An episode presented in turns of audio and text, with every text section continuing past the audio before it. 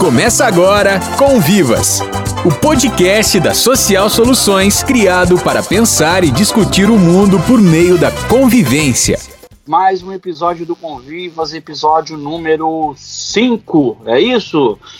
Hoje a gente vai falar sobre a conectividade, as conexões, as diferentes conexões, considerando a qualidade das relações humanas.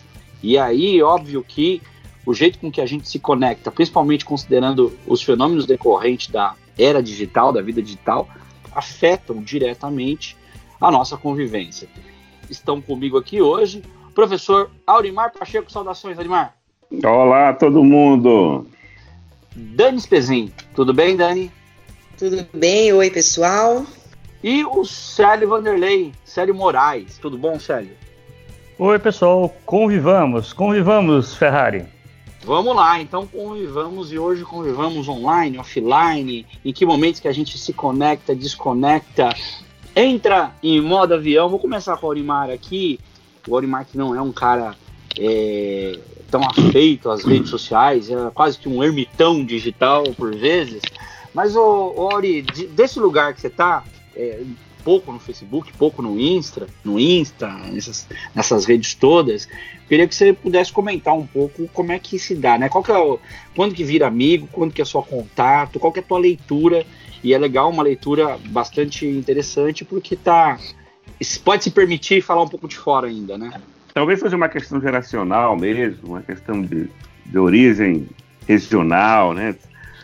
A minha a minha pegada de ser Marajoara, da beira do rio, e então é realmente eu não tenho uma, uma, uma vivência muito forte. Nunca tive um milhão de amigos no Facebook.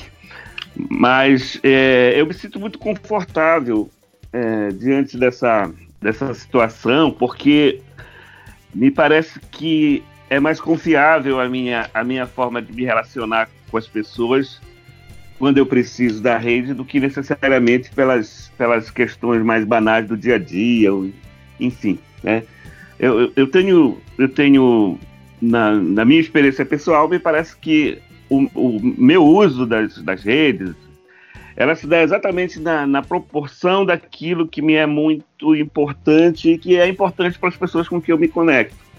Talvez seja uma visão muito antiquada, enfim, né? Ou como você falou aí, uma coisa meio ermitão, mas é, eu tenho clareza que eu, tanto eu como qualquer hoje o cidadão vivente está na rede, está numa rede, né?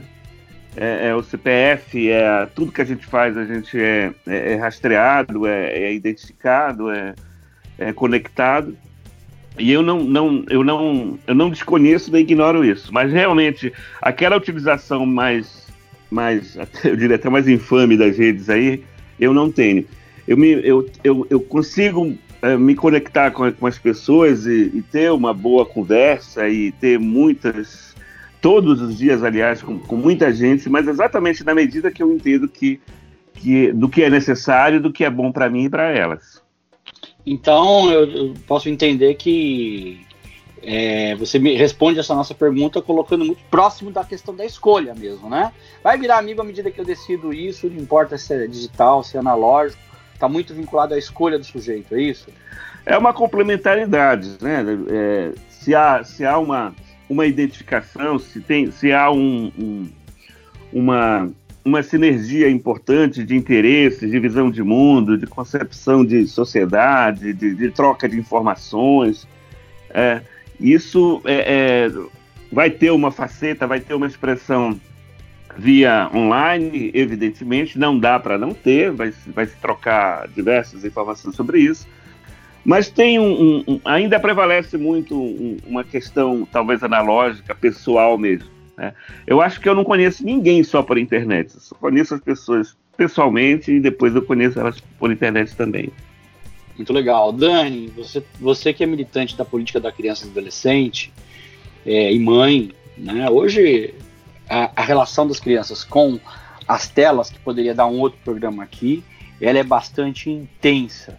Então a presença é massiva e eu queria que você falasse um pouco disso, né, problematizasse um pouco em que medida que isso afeta na convivência. Hoje é muito comum a gente ver crianças brincando online. Aqui em casa eu tenho uma, uma filha de 9 anos, ela se conecta com, com as amigas e uma tá fazendo uma coisa na casa dela, outra tá fazendo na outra, quando não estão Sim. jogando. Né? Como, é, como é que a gente lida com isso na perspectiva de direito e considerando uma perspectiva protetiva também? Então, essa questão ela vem para mim muito por causa do trabalho, né? Como tu lembraste, que eu trabalho com isso, mas é, também como mãe, né? Aqui em casa a gente teve uma opção já na primeira filha, que agora já tem 20 anos, de ser bastante cuidadosos assim em relação à entrada dela nas redes. E efetivamente, eu me lembro que quando ela estava lá com uns 11, 12 anos, a gente realmente pegou um filme para assistir com ela. Era, o filme era Confiar e trabalhava com essa questão da rede, da comunicação em rede, né, da a distância uh, e a pedofilia. E foi muito difícil, assim. Ela mesma ficou impactada e para a gente também foi difícil tomar a decisão de colocá-la ela realmente nesse mundo dela entender que isso acontecia. Foi muito difícil. Ela dormiu com a gente naquela noite, eu sempre me lembro. Mas a gente entende que isso impactou, ela, ela tem muita responsabilidade até hoje com as redes sociais. Até ela faz uma. Eu acho que ela é, ela é um pouco diferente da, da. Não digo da média, né? Mas assim, acho que ela tem essa postura mais cuidadosa. Muito, eu penso que muito em virtude desse cuidado da gente também. E já a mais nova, já é de uma outra geração, e eu tô vendo isso acontecer de outro jeito, mas da mesma forma. E aí eu digo, tanto como quem milita, como tu bem disseste, como quem está em casa também muito consciente, né? Criança e adolescente não pode viver nessa relação com as redes sociais sem supervisão. Então, assim, isso exige da gente, que é adulto, muito mais do que há muito tempo atrás. É muito sério, né? Se você é vai. Diferente, dizer, é. diferente de falar não vai pra rua, não tem muito como fechar Exato. a porta, né? Ou não tem como você saber a distância que está navegando, né, Dani? Só que eu admito que eu eu chego no quarto, eu ó, quero, eu quero saber com quem que ela está conversando, eu não libero todas as, as interações. Agora, uma coisa legal que a gente tem visto é, para além dos problemas, porque que fique bem claro, né? Quando eu falei de pedofilia lá atrás, Hoje eu estou falando de uma, uma situação, até antes de continuar, né? É uma situação que hoje eu fui para uma reunião esses dias na Polícia Federal, é, discutindo como é que eles estão lidando com esses nichos, esses grupos que assim, ó, um, uma pessoa que tem um conteúdo né, é, sexualizante de criança e adolescente em qualquer lugar que seja, aqui em Floripa, isso é hipotético, né? Aqui em Floripa, a, a, acessa aqui uma rede né? Na Tailândia surgem pontos já ligados neles. Então, assim, a conexão para acessar esses, esses materiais de pornografia, de, de meninos e meninas, é um troço que a gente não dimensiona se não entra em contato. Isso é muito sério. Então, para criança, às vezes é só um, um amiguinho que está conversando do outro lado, que ele nunca viu, mas ele acha que é um amiguinho. Ele está fazendo um TikTok, está fazendo um vídeo, está dançando, e pode, eventualmente, ter um maluco lá do outro lado, que nem é maluco, na verdade, né? Que o jeito de falar é até meio. É, é, é um eufemismo dizer que é um maluco. maluco. Né? é, justamente, né? Também isso. Tá lá do outro lado e tá acessando e a criança jamais vai imaginar. Fora as redes realmente que, infelizmente, tem situações de pessoas que são responsáveis pelas crianças e adolescentes e que estão ganhando dinheiro e visibilidade nesses grupos, a Deep Web, etc e tal usando a imagem, às vezes, dos filhos, ou enteados, ou, ou só crianças que estão cuidando, digamos assim, vamos falar bem genericamente. Isso aí acontece, tá? Agora, é claro, vou, agora vou trazer o outro lado, mas querendo ser bem rápida para passar a bola para os outros, né? A gente tem que pensar também que essa conexão é muito legal, é como tu dizes, a minha filha também faz tarefa aqui com as amiguinhas à tarde. Então elas ligam, elas estudam e a gente sabe que isso, isso já é Vygotsky, né? Quem sim, fazer sim. em grupo, fazer no coletivo, aprender junto, um que entendeu uma coisa ajudar o outro e vice-versa, é muito legal. E ponto, né? Isso tem que ser dito sempre. Eu na minha é pesquisa de mestrado, eu, eu acabei descobrindo, eu fiz uma pesquisa sobre o fomento das tecnologias e aí descobri o impacto da tecnologia na vida da pessoa com deficiência. Então a galera que estava num, num, processo de isolamento nos anos 90, como, se conhecendo nos chats de bate-papo, casando, criando, criando grandes ah. redes, né? De conexão bastante interessante. E aí, né, sério, fica aquele papo. É, é, existe um maniqueísmo, é bom, é ruim, né? A, a sociedade tende a ou dizer que é tudo muito ruim ou visualizar a, as possibilidades da era digital como uma grande panaceia. Eu queria te ouvir como psicólogo e, e, e um cara que problematiza a convivência, em que medida que a, o convívio online é, melhora ou pior ou desqualifica o convívio offline? Como é que você problematiza essa relação das duas possibilidades? É, é, é maniqueísta essa tentativa de problematizar a coisa ou é necessário falar disso nessas duas perspectivas? Eu acho que o, o, mundo digital, o mundo virtual, ele cria uma outra esfera de convivência, nem para bem nem para mal, né? Não dá para a gente cair na, na ideia de é, na ideia de, de endeusar, dizendo que é um paraíso, nem a ideia de achar que tudo é perigoso. Né? Aí, e isso é um perigo que eu tenho visto, inclusive, muitos pais caindo nessa armadilha de ao infernizar, ao dizer que não, é um, é um, tem pedofilia, tem não sei o quê, corta as possibilidades interessantes da, da online. Agora, ele é uma câmara ampliada. Tudo que na, na, na vida física, tudo que aqui no mundo real está é, tá acontecendo, lá no mundo digital, na esfera digital, pode acontecer de uma forma muito mais bruta, muito mais grotesca. Então, pessoas perdem, eh, inclusive, determinados parâmetros de civilidade, são mais grosseiras, o machismo acontece com mais força, o bullying acontece com mais vigor, enfim. Nesse sentido, há muita diferença.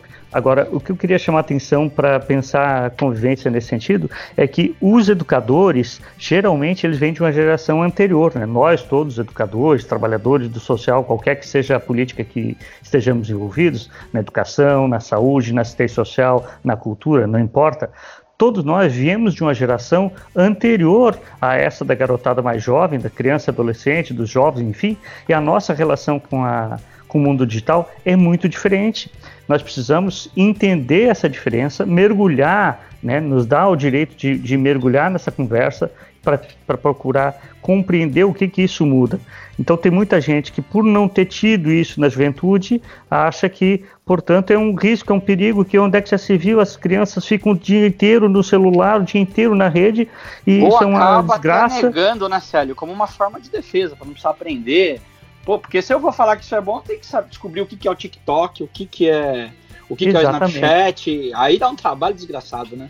Exatamente. Também, não, não, dá para a gente se afastar do mundo digital. Não dá para proibir o, o, celular, proibir uma coisa é regrar, a hora que vai usar, a hora que não vai usar, isso é necessário. Agora, proibir é simplesmente nos afastar do horizonte dessa garotada. Não faz o menor sentido. Nós temos que entrar nesse mundo digital também, entendendo que haverá sempre uma diferença e é, de que maneira nós podemos estabelecer pontos, de que maneira eu posso fazer jogos e atividades no ambiente virtual com a garotada e aí sim trabalhar com eles a segurança no mundo digital, trabalhar com eles a, a maneira de ser construtivo e não simplesmente entretenimento, porque tem uma dimensão de entretenimento, claro, é, é, é divertido, passa muito tempo, mas de que maneira aproveitar isso para qualificar as relações, para estabelecer de fato é, conexões com os outros, como você estava dizendo, estabelecer um casamento, estabelecer amizades, saiu do isolamento a partir do mundo digital, que bacana.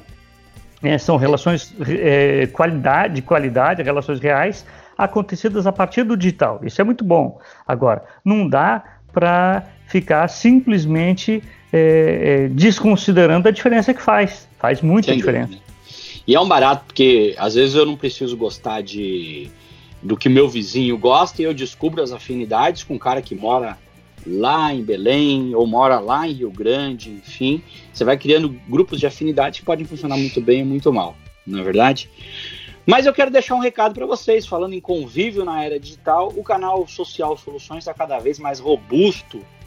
Agora a gente tem um canal no WhatsApp, já falamos aqui no podcast anterior, é o 11 989 74 6998. Você manda uma mensagem, e o robozinho já te dá um oi e fica automatizado. Você vai receber todo dia novidades sobre conteúdos. O professor Aurimar estreou essa semana com crônicas da convivência, conteúdo em texto de qualidade.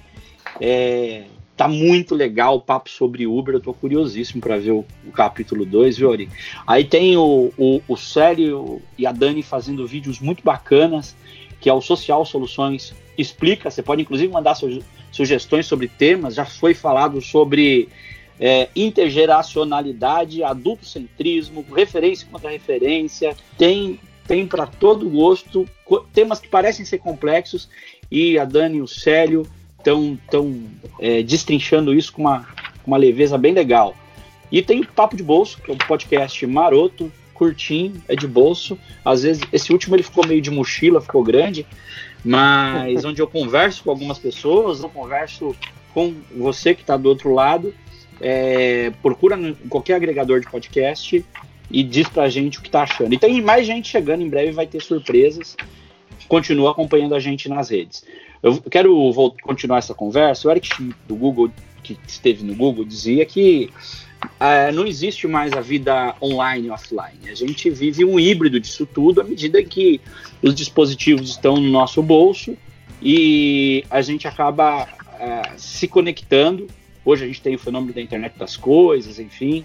Então eu queria perguntar para o Aurimar, né, em que medida que essa vida online afeta a nossa vida offline? As, as agências de emprego hoje olham como é que a pessoa está se comportando no, no Facebook, por vezes um relacionamento acaba tendo um fim porque o companheiro ou a companheira viu que foi curtido uma foto, ou que, enfim.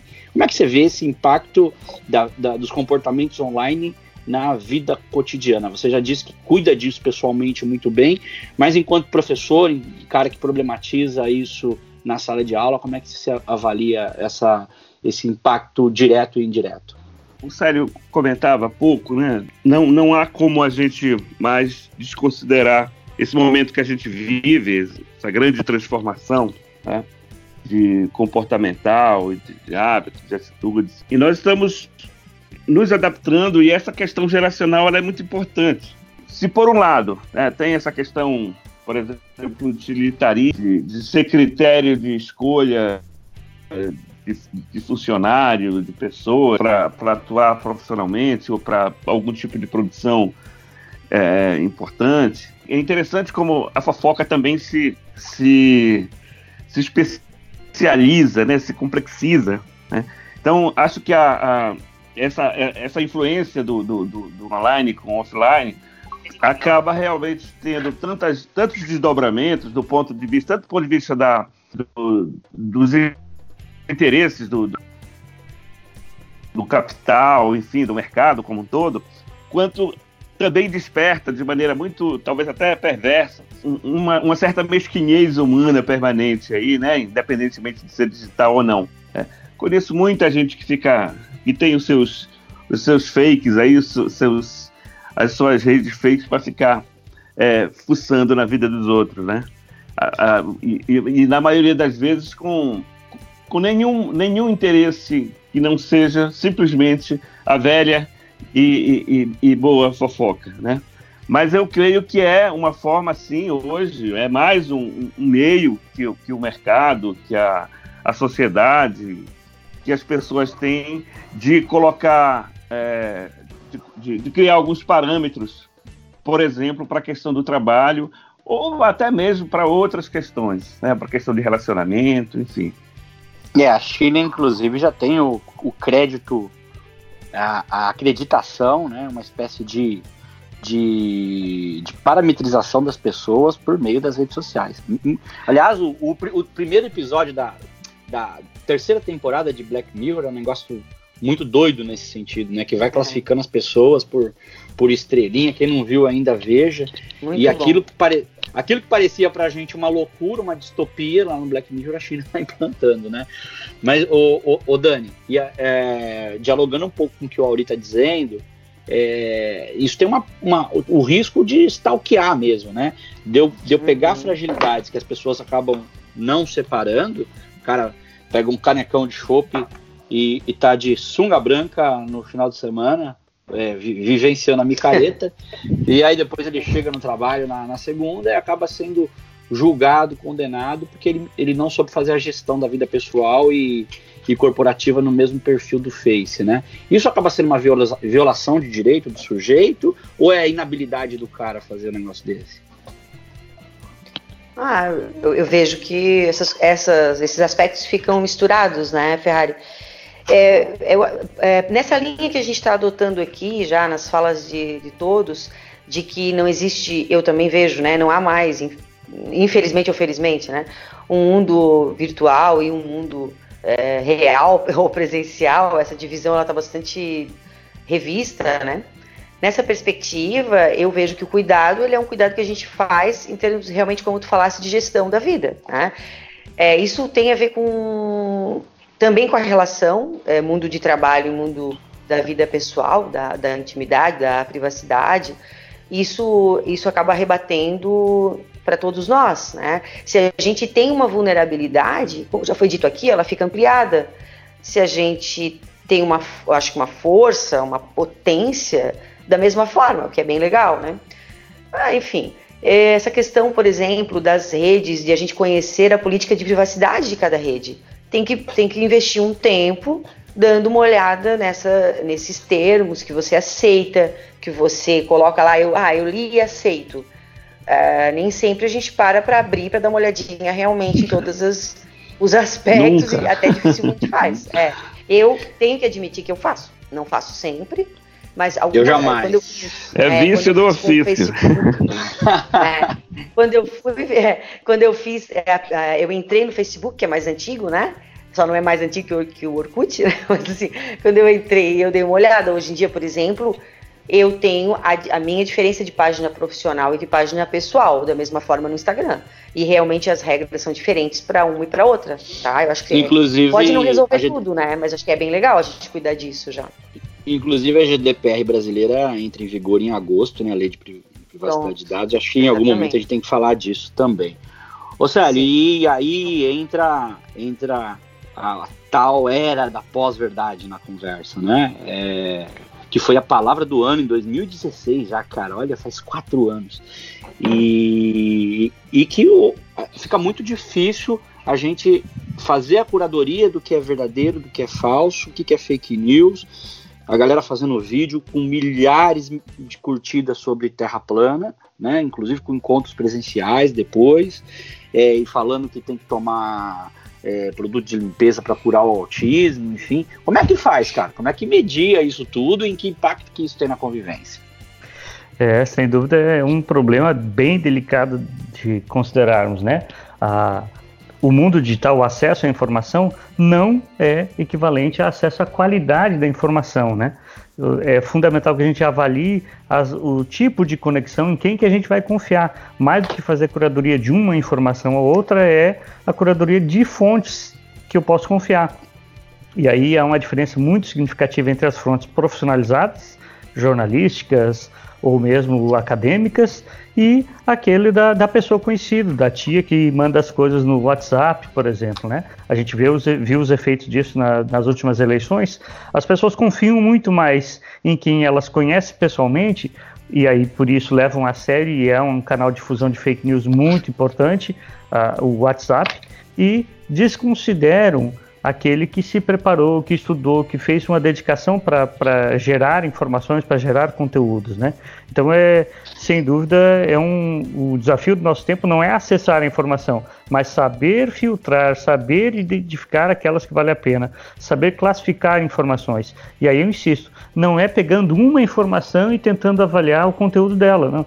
É identificando e avaliando qual é essa fonte, estabelecendo um, uma conexão confiável ou não, mas com as fontes da informação. E nesse sentido, as fontes que se prepararam, que, que, que fazem isso de forma séria, são diferentes do, do velho conhecido que, que manda, é, enfim, sei lá o que for, no WhatsApp. O WhatsApp é, é um bom canal de contato, mas ele também é um canal muito perigoso. E é muito desgastante fazer essa seleção, né, gente? Porque é. é você tem, tem a, a, tua rede de amigo trazendo para você um monte de coisa pendurado. Então, aquela pessoa que você foi no churrasco na casa dele domingo passado tá colocando um link dizendo algo que você fala, cara, será que é verdade? Vou fazer uma pergunta rapidinho para vocês três aqui. Alguém aqui já compartilhou fake news? Já caiu na armadilha? Eu, eu quero eu... dizer para vocês eu já, eu não, só pra, eu, só pra dizer. É, eu não compartilhei e também quero dizer que o que o Célio está falando aí sobre fontes, eu acho que é a nova grande habilidade desse período, hein? saber escolher fonte. Hoje você tem que ir nas fontes, mesmo que você não lia antes dos jornais, vai olhar lá, ele sempre tem uma sessão, Estadão, Folha, todo tipo, o Globo, uma sessão de checagem de fake news. Bora lá, vamos trabalhar. Uhum. Eu, eu, caí, eu caí numa armadilha, eu vi uma nota de repúdio sobre um projeto de lei, e aí eu compartilhei, porque veio, uma, veio de uma fonte super confiável, uma pessoa que eu acredito, estudiosa, inclusive, e aí eu vi aquilo, fiquei irritado e compartilhei. Depois eu terminei de compartilhar, abri o link. E o projeto de lei era de 2013. Aí a pessoa estava compartilhando, dizendo que ah, o projeto de lei está saindo agora. E já, e, então, abram o link, leiam tudo, por mais que sejam as pessoas sejam próximas a você, porque tá todo mundo correndo risco, né? Você já compartilhou sabe, alguma fake news? Eu tenho evitado ao máximo compartilhar coisas. Eu sou, eu prefiro ficar calado do que compartilhar uma fake news. Então, eu só compartilho depois de, de fato, eu ter lido, entendido e concordado com aquela questão. Então, é, é ainda não não correu, tenho, nunca, não escorregou. Eu sou, sou muito econômico na, no compartilhamento, muito econômico, justamente por conta disso. Acho que todo mundo deveria adotar uma postura mais econômica, não sair difundindo qualquer coisa a qualquer momento. Agora, por exemplo, na época de coronavírus, tem um, uma rede aí, uma fake news circulando, que tomar determinados chás em determinada temperatura, eles dizem até temperatura. Se for chá X na temperatura mata, Y, vai mata matar o, o bicho queimado. Isso é uma, isso é uma estupidez tremenda, mas infelizmente tem milhões de pessoas compartilhando isso. A própria é, retorno do sarampo no Brasil se deve muito ao fato de que teve gente que contou uma lorota de que a vacinação causaria doenças, em alguns casos dizendo que causaria autismo, e teve muita família que deixou de vacinar seus filhos por conta dessa lorota. É e lamentável. O Célio, o Célio entrega esse conflito geracional trazendo para o debate a lorota. Para os jovens que, que não sabem do que se trata, depois a gente pode ajudar aqui no, no post. E você, Aurimar, já compartilhou alguma lorota? ah, provavelmente sim. Ah, eu, talvez eu, o meu dano que eu causo é menor porque eu mando para pouquíssimas pessoas.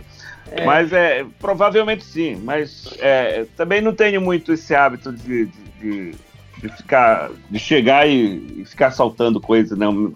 Normalmente é, é, Agora acho que é bem, é bem complicado, né? Quer dizer, a gente não, nunca teve muito, muito hábito de, de aprofundar determinadas coisas mais simples da vida, aí checar a fonte, imagina, né? Eu acho que é, um, é uma.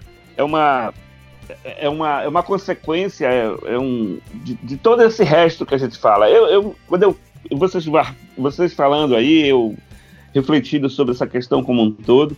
Eu me sinto muito pequeno nesse mundo. Eu, eu não caio mais nesse sapato aí, viu? E eu lembro. Eu não consigo mais. Fake news não é novo, né? Vocês lembram do Notícias Populares que tinha? Não, né? não. As notícias eu... cabrosas. Agora o problema é, é que a gente então. espalha. Pois é, não, e, e, essa palavrinha também, ela caiu bem, né? As pessoas gostam de citar. Eu, eu ouço, meus alunos falam muito de fake news, fake news, fake news como se fosse realmente uma coisa nova, uma coisa é. que, que, que, só agora que acontece. Né? É claro que o meio de difusão é muito mais veloz, tem muito mais eficácia, mas a, a, a, a mentira faz tempo que existe, né? principalmente circulada pela, pela grande imprensa, por todos os meios aí que a gente conhece. E se você quer ter uma fonte confiável, bacana, cheirosa, legal, é assinar Social Soluções TV no YouTube grupo da Social Soluções no Facebook, a página da Social Soluções, ou mandar uma mensagem para o 11 989 74 6998. Esse tema ele é muito instigante, eu, eu tenho escrito, feito formações a respeito disso, adoro discutir o assunto, acho que a gente deve voltar a falar disso futuramente, mas a gente já está chegando no finalzinho e para aquele momento bacana que é o momento ampliando o repertório, onde a gente compartilha dicas de coisas que a gente tem consumido, conteúdos legais e que a gente acredita possa contribuir para que você tenha um repertório mais qualificado e não compartilhe fake news. Quem vai começar hoje? Quer começar, Dani? Pode ser, pessoal. Já dizendo que no último episódio eu segui a dica que o Ferrari deu aqui sobre um livro, já chegou, tô lendo, acho que é Roube como Artista, Isso. e valeu a pena. Dustin Clan, pra... tá curtindo? É, tô adorando. Para dizer também que eu vou dar uma dica um pouco assim, talvez você vá ler, vai dizer, meu Deus, para que isso?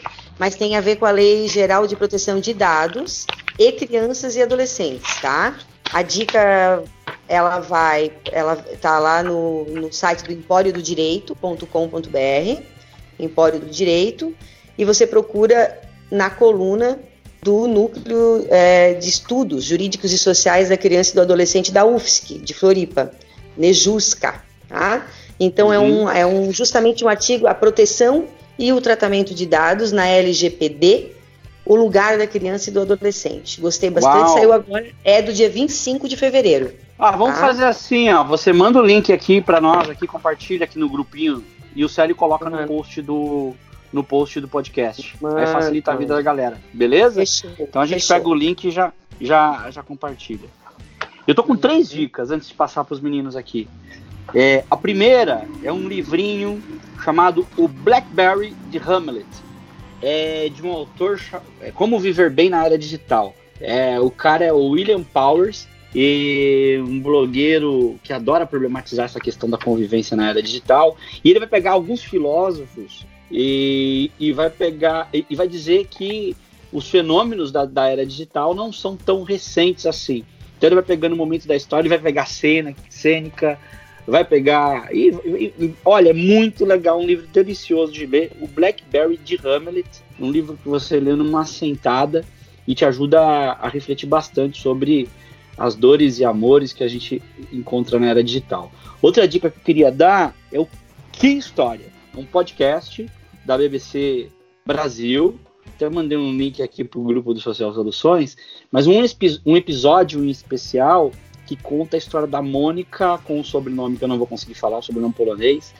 E, cara, a vida dela foi destruída na internet por uma bobagem. Você tem, precisa ouvir a história até o final. E aí, esses cuidados que a gente tem dito aqui, eles vão ser redobrados, porque realmente é, é assustador o tanto que, que essa pessoa teve a vida afetada por conta de uma bobagem na internet.